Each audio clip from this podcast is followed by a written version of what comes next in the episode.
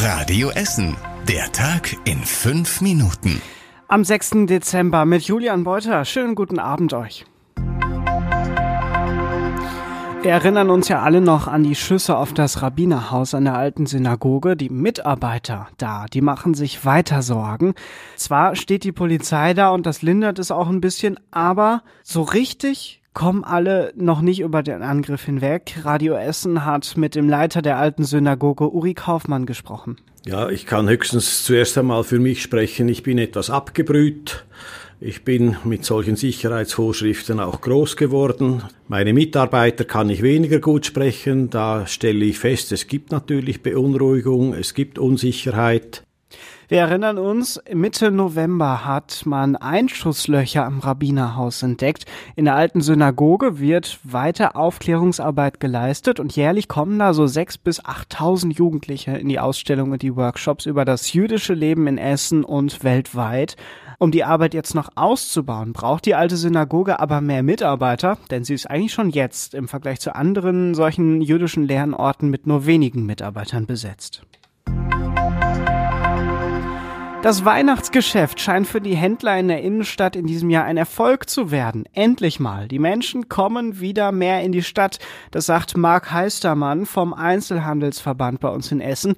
Das liege unter anderem an der Atmosphäre mit dem Weihnachtsmarkt. Da kann kein Online-Händler mithalten, sagt er. Verkaufsoffene Sonntage sind die Tage, wo Handel an sich noch so funktioniert, wie man das früher jetzt auch äh, kennengelernt hat. Also dass äh, wir rechnen da ganz stark mit, äh, dass wir äh, da auch wirklich eine hohe Kundenfrequenz haben. Einen großen Schub erhofft sich der Einzelhandel auch vom verkaufsoffenen Sonntag am Wochenende. Der Weihnachtsmarkt in der Innenstadt hatte an diesem Wochenende schon Halbzeit. Und auch hier scheint es gut zu laufen. Vor allem an den Wochenenden ist es bisher sehr voll gewesen. Die Bundespolizei hat eine Bilanz zu ihrer Waffenverbotszone am Hauptbahnhof gezogen. Von letzter Woche Mittwoch bis gestern durfte da keiner zwischen 15 und 6 Uhr morgens irgendwelche Waffen dabei haben. Unter anderem Taschenmesser. Insgesamt hat die Bundespolizei über 200 Menschen kontrolliert. Dabei hat sie dann verschiedene Arten von Messern und Pfeffersprays sichergestellt. Und die Leute haben insgesamt sehr positiv reagiert. Das sagt Henrik Bargert von der Bundespolizei. Größte Tenor war eigentlich, dass die Menschen damit äh, einverstanden waren, es sogar begrüßt haben, dass wir gegen dieses aufwachsende Phänomen, dass jeder eine Waffe mit sich führt, ein Messer mit sich führt, etwas tun. Die Ergebnisse will die Bundespolizei jetzt auswerten und dann will sie darüber entscheiden, ob der Hauptbahnhof nochmal zu einer Waffenverbotszone werden soll. Die Politiker im Rat stellen die Pläne der Stadt für den Umbau des Oststadtbades in Freisenbruch in Frage. Sie wollen, dass die Stadt noch einmal prüft, ob der Sprungturm und das Sprungbecken vor allem für Jugendliche nicht doch erhalten bleiben können. Das Nichtschwimmerbecken soll so platziert werden, dass Eltern ihre Kinder immer im Blick und keine weiten Wege haben.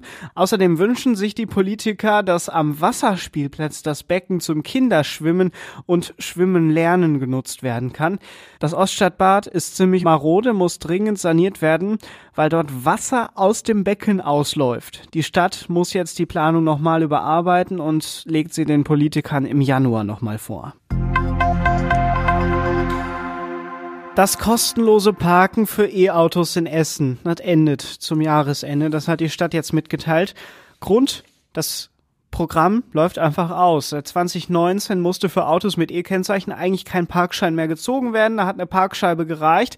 Der Rat hatte das damals beschlossen, um E-Autos eben zu bevorzugen und Leute dazu zu bewegen, sich eins zu kaufen. Die Gültigkeit dieses Beschlusses endet jetzt am Jahresende und sie wurde auch nicht verlängert. Und dementsprechend dürfen E-Autos jetzt nur noch an Ladesäulen während des Ladevorgangs kostenlos geparkt werden. Und das war überregional wichtig. Einzelne Bundesländer lockern die Corona-Regeln weiter. Bayern und Sachsen-Anhalt schaffen die Maskenpflicht im öffentlichen Nahverkehr, also Bus und Bahn, komplett ab. Und das Saarland hebt die Isolationspflicht nach einem positiven Test auf. Ja, in NRW bleibt erstmal alles so, wie es ist. Und zum Schluss der Blick aufs Wetter.